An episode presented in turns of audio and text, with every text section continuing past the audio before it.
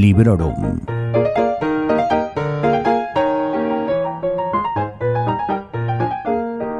Hola, soy Vanessa y os doy la bienvenida a un nuevo episodio de Librorum, el podcast en el que os doy mi opinión sobre mis últimas lecturas y siempre lo hago sin spoilers. En este trigésimo primer episodio os voy a hablar del cierre de la trilogía de La Tierra Fragmentada de N.K. Jemisin.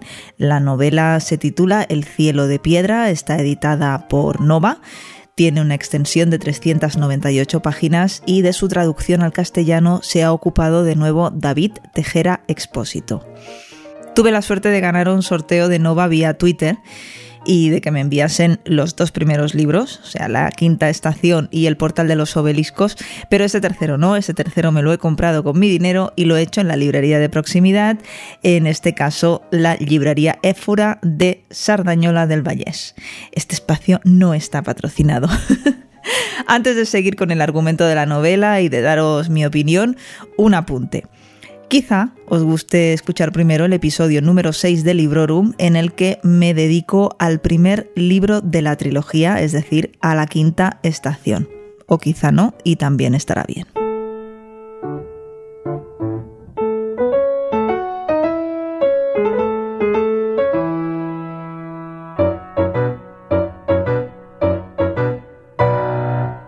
Hay episodios de Librorum que son un auténtico reto para mí y este es uno de ellos. Primero porque a pesar de algunos peros, quiero justificar mi decisión de darle cinco estrellas en Goodreads. y segundo, y no menos importante, porque explicar lo que ocurre aquí, aunque sea dando un par de pinceladas, tiene un peligro de spoilers mm, muy alto. Es, es grave la cosa. si, por ejemplo, nombro algún personaje que ya conocen los que hayan leído las dos primeras partes, o aunque sea la primera parte, automáticamente mm, os estoy revelando que sean cuales sean las pruebas a las que se va a enfrentar, pues va a salir vivo, ¿no? O viva de, de esta prueba. Y esto, queridos míos, es una putada. Así que bueno, lo voy a hacer lo mejor que pueda sin fastidiar a nadie la lectura de ninguna de las tres novelas. Para los que no hayáis escuchado el programa sobre la quinta estación, os cuento que esta trilogía es una trilogía de literatura fantástica que contiene muchos elementos de ciencia ficción. Podríamos decir también que es una trilogía apocalíptica en la que encontramos diferentes tipos de humanos y no me refiero a diferencias sutiles como tú eres blanco y yo soy negra, sino a diferencias como por ejemplo yo controlo los movimientos de las placas tectónicas y tú no. Tres personajes se encargan de llevar la voz cantante de la narración de, esta historia. Dos de estos personajes están en la misma línea de tiempo y ambos están viajando e intentando sobrevivir durante este viaje. Ambos personajes son femeninos y las dos van acompañadas. También eh, diríamos que las dos se dirigen al mismo sitio, pero por lo menos hay una de ellas que lo va a ignorar durante todo el rato o casi todo el rato. El tercer personaje nos está narrando una historia, nos está contando su pasado, aunque también está eh, presente en el presente, pero no solamente nos está contando su pasado, sino el pasado de la Tierra, lo que nos ha llevado hasta la situación que nos cuenta esta trilogía. Y es que en este tercer volumen, Jemisin se ha esmerado en atar cabos y en aclararnos muchos porqués que se nos llevaban planteando ya desde la quinta estación. Quizá lo haya hecho en detrimento de, otras cosas, pues sí, quizá, pero ya os lo voy a explicar más adelante. Estos humanos que os decía que son tan diferentes entre sí viven enfrentados por el miedo al diferente, en concreto por el miedo que tienen los, los no orogenes a los que sí son orogenes u orogratas en su forma más despectiva. N.K. Jemisin incluso nos muestra una religión, el litoacervo, que predica el control y la deshumanización de estos seres diferentes. Así que bueno, no hay que ser ningún genio para entender por qué la autora, mujer de raza negra nacida en Iowa, Estados Unidos, usa este asunto como el ingrediente principal en su historia o como uno de los ingredientes principales. Además de la relación entre sus personajes, la construcción de diferentes sociedades y de cómo éstas evolucionan entre el primer y el tercer libro, es muy interesante observar la construcción del mundo, de la quietud y de las, bueno, de las diferentes áreas que aparecen en la novela. El padre tierra está muy cabreado y, y en el cielo de piedra nos enteramos del porqué con un mensaje inequívocamente ecologista que además nos toca muy de cerca. Nos han contado historias de que el mundo era diferente hace mucho tiempo. En el pasado, las ciudades no solo estaban muertas al ser junglas de piedra y metal que no crecían ni cambiaban, sino que también eran mortíferas de verdad. Envenenaban el suelo, hacían que el agua no fuese potable y hasta cambiaban el clima con su mera existencia.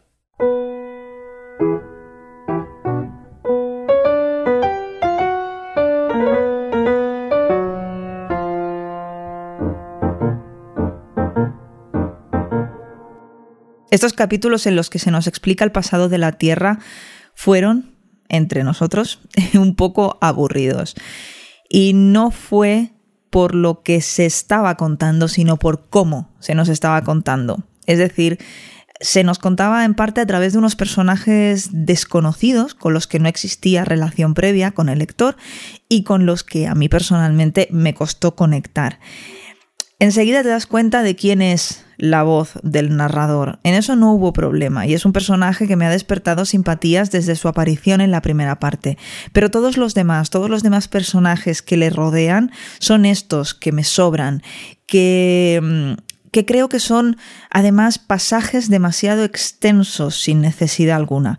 Y esta es una de las cositas que os comentaba anteriormente, junto a otra que tiene que ver más con agujeros de guion, entre comillas. He notado cierta prisa a la hora de cerrar la historia y no precisamente donde me hubiese gustado, sino en una tontería sin importancia que me hizo pestañear así muy fuerte. Y es que hay un personaje que está hablando de una transformación que está sufriendo, la cual la está dejando sin hambre y sin sed. Pues unas páginas después, el mismo personaje nos comenta que se muere de hambre y de cansancio. Ya os he dicho que es una tontería, pero bueno. En cambio sí que tuve la sensación de que Jemisin se tomaba con mucha calma, algo que se venía anticipando desde el primer libro y que se alarga y que se alarga y creedme que sin necesidad, porque hay medios a su alcance para llegar antes a donde tiene que llegar. Para luego, cuando por fin tiene lugar eso, pues eh, parece que todo se ventila en un plis plas. O sea, resumiendo, eh, hay agujeritos de guion y hay cosas que se eh, han usado después demasiadas páginas para contarse y que a lo mejor no me han resultado tan interesantes y cosas eh, también he notado que se solucionaban de manera más precipitada o quizá demasiado precipitada. Entonces, ¿por qué le he puesto cinco estrellas en lugar de cuatro? Porque me ha parecido un buen final de trilogía, porque he disfrutado del viaje un montón, porque a pesar del cómo lo que me explica me está aclarando muchas incógnitas que me interesaban mogollón y porque esta historia del mundo, de nuestro planeta, pues me ha tocado la fibra. Creo que he leído algo único, creo que mezcla la fantasía y la ciencia ficción de una manera magistral Creo que sus personajes son maravillosamente imperfectos, lejos de esa figura tan manida y tan vista ya, ¿no? Del héroe o la heroína perfecta que todo lo hace bien y no sé, creo que, que además en esta trilogía se han tocado temas muy interesantes y muy importantes como la diversidad sexual, la discriminación racial que os comentaba o, el peligro de no cuidar el planeta, ¿no? Que, que, y además se ha hecho de una manera muy directa, sin paños calientes, pero tampoco recreándose ni usando en exceso el drama, ni tampoco la idealización. Y por eso, porque he disfrutado mucho del viaje, recomiendo esta trilogía de la Tierra fragmentada a todo el mundo. Creo que todos y todas podéis encontrar en ella cosas que os pueden interesar y personajes que os van a cautivar, desde los personajes principales a los secundarios. Es una trilogía que de verdad releería no ahora mismo, por supuesto, pero sí pasados unos años, aunque sé que no voy a tener tiempo, pero bueno, es que creo que, que, es ese tipo de lectura que puede hacernos sentir cosas totalmente diferentes según sea nuestro momento, el momento de nuestra vida en el que nos encontremos. Y por supuesto que quiero leer más de esta autora, quiero seguirle la pista y voy a bucear por YouTube para ver sus entrevistas y, y, esos discursos de agradecimiento en los tres premios Hugo que se ha llevado por cada una de estas tres novelas, porque me han dicho que es un amor, que habla fenomenal y que seguro que me va a caer bien. No sé, yo no tengo ninguna duda, pero he querido esperarme a grabar esta reseña para que nada me condicionase a la hora de dar mi opinión.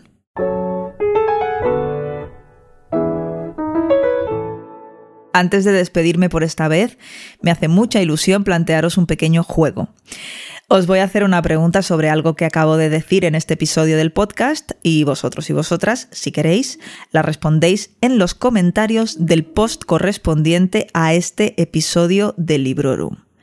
Os recuerdo, la página web es sons.red y este es el programa número 31, El cielo de piedra. Lamentablemente, por cuestiones de envío, sí que vamos a limitar este sorteo a la gente que viva en España. ¿Vale? Y os recuerdo, el sorteo se hará entre los que respondáis en los comentarios del post correspondiente a este episodio. Ni books ni, ni nada de eso. La pregunta, la pregunta es, ¿cuál es el nombre del premio que ha ganado cada una de las novelas de la trilogía de la Tierra Fragmentada? Ya veis que está chupado, facilísimo. Así que ya sabéis, si os interesa, participad. El ganador o ganadora se decidirá en una de esas, bueno, usando una de esas webs que sacan un número aleatorio que yo previamente os habré asignado y tenéis de tiempo para participar hasta el 1 de mayo de 2019. ¿Y qué me voy a llevar si gano? ¿No? Importante también. Bueno, pues el ganador o ganadora se va a llevar un ejemplar de la novela de Cameron Harley, Las estrellas son legión, que va con la sobrecubierta especial en la que se puede leer Lesbianas en el espacio. Y ahora sí, ha llegado el momento de deciros hasta luego, de recordaros que podéis escuchar todos los podcasts de Librorum junto a otros muchos podcasts muy interesantes en sons.red. También estamos en ebooks, en Apple Podcasts y en todas partes. Muchas gracias por estar ahí, espero que os animéis a leer la trilogía de la Tierra Fragmentada de N.K. Jemisin y que tengáis felices lecturas.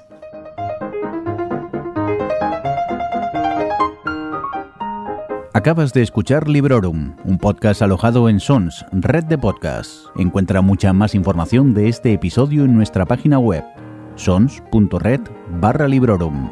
Y descubre muchos más podcasts en sons.red.